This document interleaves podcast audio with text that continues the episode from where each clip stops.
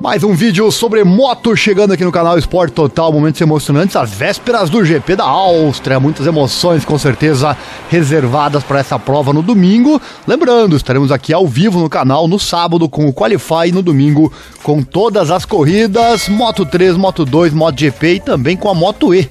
Quatro provas acontecendo. Falar aqui das expectativas para as principais equipes que disputam o título, né? Quero falar aqui, não vou falar da Ducati, vou falar da Yamaha e também da Aprilia com relação à nova chicane. Esse é o assunto aqui deste vídeo, o que as equipes estão esperando da pista da Áustria para esse GP que acontece no fim de semana. E como diz o velho ditado, vamos matar a cobra e mostrar o pau. No final do vídeo vou trazer já os resultados é, do FP1 e FP2, os tempos combinados do GP da Áustria, que já, temos, já, já temos aqui à disposição para confirmar então quem começou melhor. Lembrando que treino livre 1 e 2 é mais aquele treino de teste, mas dá para ter uma ideia já de quem, quais são as marcas que estão é, tendo melhores resultados. Então no final do vídeo eu trago os números para você. Antes falar então do Miguel Oliveira que reclamou da chicane nova, falar também da Yamaha, o que a Yamaha espera dessa pista da Áustria e também falar do Alex Pagaró que vem ainda com dores da última etapa lá em Silverstone, onde ele tomou um, um high side, caiu feio, se machucou, né? Mas está confirmado para a prova nesse domingo. Então vem comigo, estes são os assuntos do vídeo de hoje. Mais um vídeo sobre moto aqui no canal. Deixa o like já, se inscreva, aquela coisa toda, assim você não perde nada. Também acesse nosso site, informatudo.com.br barra esportes. Lembrando que lá os boletins seguem acontecendo. Eu não, não, estou mais trazendo o boletim na íntegra aqui no YouTube, e sim lá no site. Aí eu pego aquelas matérias mais interessantes no momento e converto em vídeo aqui para você. E o nosso Pix passando na tela aí também, caso você goste e apoie nosso trabalho em divulgar o esporte, qualquer valor é bem-vindo.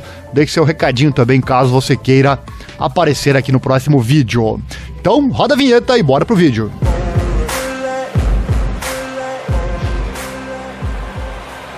Bom, o Miguel Oliveira, então, o português Miguel Oliveira, décimo colocado no Campeonato do Mundo, é, falou em Spielberg na quinta-feira ontem sobre os benefícios da vantagem de ser a pista de casa da KTM, a nova chicane e também o seu futuro. Ele disse, aspas, estou sempre feliz quando se trata do nosso GP em casa. É uma semana em que geralmente estamos cheios de entusiasmo e com todos os compromissos há uma sensação definitiva de que este grande prêmio é importante e sabemos disso, disse ele. É, ficam também boas memórias da primeira vitória de Miguel Oliveira na MotoGP. Foi no GP da Styria em 2022, que foi também o primeiro triunfo da equipe Tech 3 na categoria rainha. Ele fala: Fomos muito felizes aqui no passado, esperamos um bom fim de semana e queremos manter o ritmo de Silverstone. Acho que foi a minha melhor corrida seca da temporada. Queremos continuar nessa boa direção no GP em casa, disse então o piloto de 27 anos de idade, referindo-se ao seu sexto lugar há uma semana e meia lá na Inglaterra. E quão importante então é a informação da equipe de testes em torno de Dani Pedrosa para o GP da Áustria? Olha só, ele fala: é uma pista onde a KTM testa. A equipe de testes esteve aqui há algumas semanas. É claro que temos essa informação com antecedência, mas não acho que seja uma grande vantagem. Mas é claro que é melhor do que nada. Os caras da fábrica fazem um bom trabalho, testando e nos dão todas as informações que precisamos saber. É bom ter isso e certamente é um grande impulso para o fim de semana. É um ritmo diferente disse Miguel Oliveira. E comentando o novo layout do Red Bull Ring na curva 2, o português disse: A nova chicane é muito lenta, é uma curva 90 graus à direita e uma 90 graus à esquerda. Será interessante ver como nos adaptamos e como serão os tempos de volta e o ritmo com esse ponto de frenagem extra. Vou trazer inclusive uma onboard, já tem aqui uma câmera onboard é, mostrando a nova chicane. É travada mesmo, hein? daqui a pouco eu trago esse vídeo para você. Alguns anúncios para 2023 são esperados no GP caseiro da KTM nesse fim de semana, porém o futuro de Miguel Oliveira ainda não foi confirmado oficialmente. Ele fala: nenhum anúncio está planejado do meu lado aqui. Todos saberão quando for a hora certa. Palavras então do quatro vezes vencedor do MotoGP, mais uma vez abotoado, né? O seu caminho irá certamente levá-lo à futura equipe de clientes Aprilia RNF.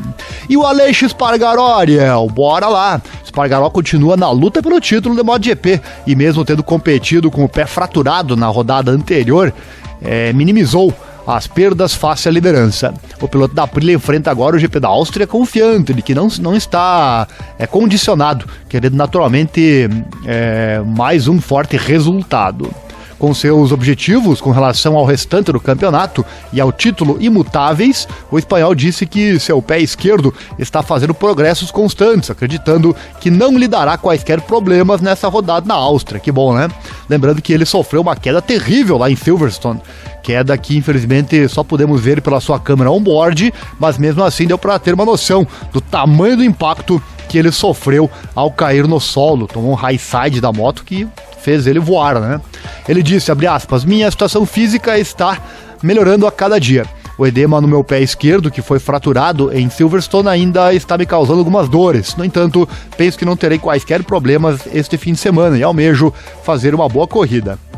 Estou curioso para ver como a RSGP irá render na pista austríaca e nosso objetivo continua a ser de sermos rápidos em todas as oportunidades, disse Aleix Spargaró. Lembrando, lá no nosso site, sempre que tem GP, sempre que tem GP, na sexta-feira eu já crio lá um link. Basta você entrar lá em formatudo.com.br barra esportes, entrar em Motociclismo News, que é o caso agora vai ter sempre um link lá com as informações de todo o final de semana, desde o TL1 até a corrida, vai ter lá vídeos, fotos, as nossas resenhas, as nossas narrações das corridas e dos treinos, enfim, tudo que acontecer no final de semana de corrida está lá no site, por isso é, acesse lá e verifique. Trazer também aqui a, a versão da Yamaha, né? Expectativas para o final de semana. A Yamaha não teve um grande prêmio em Silverstone, é, com o Fábio Quartararo e também com o Franco Morbidelli. Morbidelli já era meio de se esperar, né? Infelizmente ele não está tendo um resultado muito interessante. É, eles cruzaram em oitavo e décimo quinto, né? O Quartararo em oitavo e o Morbidelli décimo quinto. Sobre o Morbidelli tem um vídeo bem interessante que fizemos aqui no canal é, recentemente sobre a situação dele é, ele que fala sobre os problemas, por que ele não consegue andar igual o Quartararo, enfim, assista que esse vídeo é bem interessante, eu vou deixar o link no card aqui, ou também o link na descrição, o link na descrição que leva já para o nosso novíssimo boletim, com muitas outras informações, acesse lá e veja. Bom, para a rodada então que se avizinha, a Yamaha não deverá ter a tarefa facilitada, já que a pista do Red Bull Ring não é aquela que melhor se adapta às características da YZR M1. Exatamente por isso é que nenhum piloto venceu a bordo da Yamaha no traçado austríaco, desde que este regressou ao campeonato em 2016. É uma pista que é completamente favorável a Ducati, aos motores V4, né? É, porém, como já falamos bastante aqui no canal, também o circuito foi alterado com a inserção dessa nova chicane, que torna o circuito mais sinuoso naquele ponto. Essa alteração, em teoria, poderá beneficiar a Yamaha, que se dá melhor em curvas pela questão do seu entre-eixos menor que as motos então com motor em V4. Porém, se isso vai acontecer na prática, só saberemos a partir de domingo. E lembrando também, né, que o restante do circuito permanece beneficiando em teoria as suas concorrentes. Em teoria até que não, né, porque já está comprovado esse circuito é bem propício para a Ducati. Fica aí no fim do vídeo, vou trazer os tempos já do TL1 e do TL2, onde dá para ter uma ideia já do que está acontecendo na nova pista da Áustria. E em comunicado oficial antes do GP, o chefe de equipe Massimo Meregali deixou claro que os resultados conseguidos na última corrida ficaram abaixo do que era esperado. O diretor da equipe de fábrica da Yamaha reconheceu ainda que a pista de Spielberg não é a melhor para a moto nipônica, pelo que será necessário é, lutar pelo melhor resultado possível. Ele disse o seguinte, abre aspas, não tivemos é, os resultados que esperávamos em Silverstone e aprendemos com os erros que cometemos. A equipe está agora totalmente concentrada na tarefa que se avizinha porque sabemos que Spielberg é uma pista difícil para nós. Os membros da nossa equipe gostam sempre muito de Spielberg, porque a localização, é, o local, a atmosfera são sempre ótimos, mas sabemos que essa pista, em teoria, não joga a nosso favor. Por isso, temos que ser inteligentes este fim de semana e lutar pelo melhor resultado possível. Palavras do Meregali. A pista é linda, né? A pista realmente tem uma, uma atmosfera, entre aspas, né? Entre aspas e não, né? entre as árvores ali, certamente a atmosfera também é fantástica, mas a atmosfera de corrida é realmente fantástica. Quer ver uma câmera on-board já com a nova chicane? A câmera é com o Maverick Vinales. Claro, a câmera já está O vídeo já está aqui no nosso canal. Eu não vou colocar aqui no YouTube porque, obviamente, a MotoGP vai derrubar meu vídeo se eu fizer isso, né? Então, lá no, no, no link na descrição aqui embaixo, primeiro link, ou no site direto, vá lá em informatudo.com br esportes. Acesse lá o nosso boletim número 30, boletim sobre moto número 30. Lá vai ter o vídeo então da câmera onboard, a câmera de ombro, hein? Essa câmera fantástica, sensacional, câmera de ombro do Maverick Vinales e você vai é, poder ver então ele passando ali pela travadíssima 90 graus para a direita, 90 graus para a esquerda, chicane nova, é, que foi colocada para questões de segurança, né? Porque a frenagem ali na curva 2, ou melhor, antiga curva 2, agora virou curva 3, porque antes tem essa chicane, então são duas curvas, uma para a direita, uma para a esquerda. Eles chamaram de curva 2A e curva 2B, então a curva 3 acaba sendo a antiga curva 2 ali. A velocidade era muito alta e causou vários acidentes, né? Então, por esse motivo é que foi feita essa alteração. Tá aí então a câmera on-board para você verificar ali no nosso link já citado. Também vou deixar aqui no card ou no link na descrição também. Tudo que eu falo aqui de links e coisas está sempre nesse link na descrição, bem fácil de você encontrar. Quando o vídeo é nosso aqui do YouTube, eu já coloco no card também, que é o caso do acidente lá de 2020. Acidente que quase, olha, quase o Rossi escapou da morte, hein? O Rossi escapou da morte nesse acidente terrível que aconteceu com, com ele, o Vinhales estava por ali também, o Zarco que acabou causando acidente, enfim, foi terrível. Esse vídeo também está aqui no card ou na descrição. E para fechar o vídeo de hoje, como prometido, promessa é dívida. Qual é a frase que eu usei? Mata cobre, mostra o pau? Pois é, vamos lá então trazer aqui os resultados. Já temos aqui o TL1 e o TL2 para o GP da Áustria de MotoGP. Resultados combinados. Olha só, adivinha quem fez o tempo mais rápido? O Leão de Treino, sempre ele. Joan Zarco persegue sua primeira vitória na MotoGP mas tá complicada realmente a situação dele, né? Ele faz o melhor tempo, 1:29.838, Ducati na ponta. Jack Miller, segundo tempo, Ducati em segundo. O melhor tempo dele foi de 1:29.861, bem pertinho do tempo do Zarco. Terceiro colocado, Ducati também, Jorge Martin, 1:29.866. Olha as diferenças, meus amigos, nada de diferença entre eles. Em quarto, uma Yamaha. Ó, o Quartararo chegando aí. Fábio Quartararo que tira no braço, né? Quartararo com a Yamaha na quarta posição, 1,29,877. Então vamos ver até que ponto essa alteração nessa chicane vai poder beneficiar a Yamaha, se vai, se não vai, né? Aquele trecho específico, sim, pode até beneficiar a Yamaha, mas no contexto geral da, da pista inteira, é, somente na prática mesmo poderemos ter essa ideia. Lembrando que TL1 e TL2 é mais para testar, é mais para ajustar alguma coisa.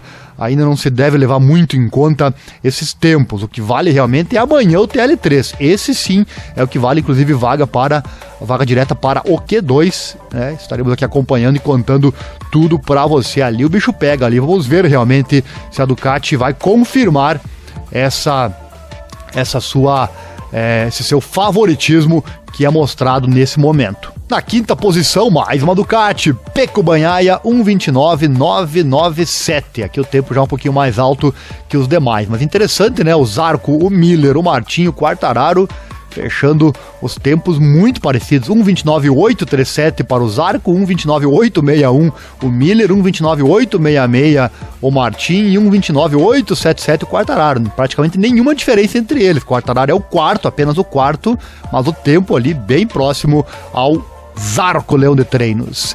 O sexto colocado, Luca Marini, mais uma Ducati. O sétimo, Marco Bezek, mais uma Ducati. O oitavo, Ené Bastianini, mais uma Ducati. Olho também no Ené Bastianini e no Jorge Martin. Por enquanto, abriu melhor o Martin. Lembrando que nessa pista, a princípio, após essa etapa da Áustria, é que vai ser decidido quem vai ocupar, quem vai se vestir de vermelho na etapa na, na temporada que vem, 2023 ou Bastianini ou Martin vão sentar, na, um deles vai sentar na Ducati principal, Ducati de fábrica, no lugar do Jack Miller. Faça sua aposta, hein? Em quem você aposta? Tudo em aberto por enquanto. Em teoria, o mais preferido é o Bastianini, né? Mas tudo em aberto. Deixe seu comentário aqui na descrição quem você acha que vai ocupar essa vaga. Os resultados da corrida de domingo certamente é, vão, vão ajudar nessa escolha. Então os dois pilotos vão vir com a cabeça focada, né? Focada em não abandonar e não cair, enfim, terminar da melhor forma possível. O Martin, com certeza, tentando chegar mais à frente do Bastianini para tentar essa vaga. Tem uma dura, uma difícil, mas prazerosa decisão do Ducati quem não quer ter dois pilotos para escolher, né? Realmente fantástico.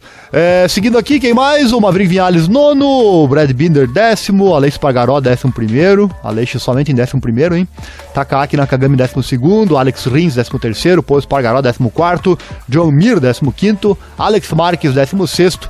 Depois Franco Morbidelli, aí, décimo sétimo. Ele que já prevê a dificuldade que vai ter aqui na Áustria. Depois do Vizioso, Di Antônio, Salvador e Bradel, Oliveira. Oliveira teve um tombo feio, hein? Oliveira caiu feio ali, foi escorregando pela chicane, é, ou melhor, pela, pela zebra.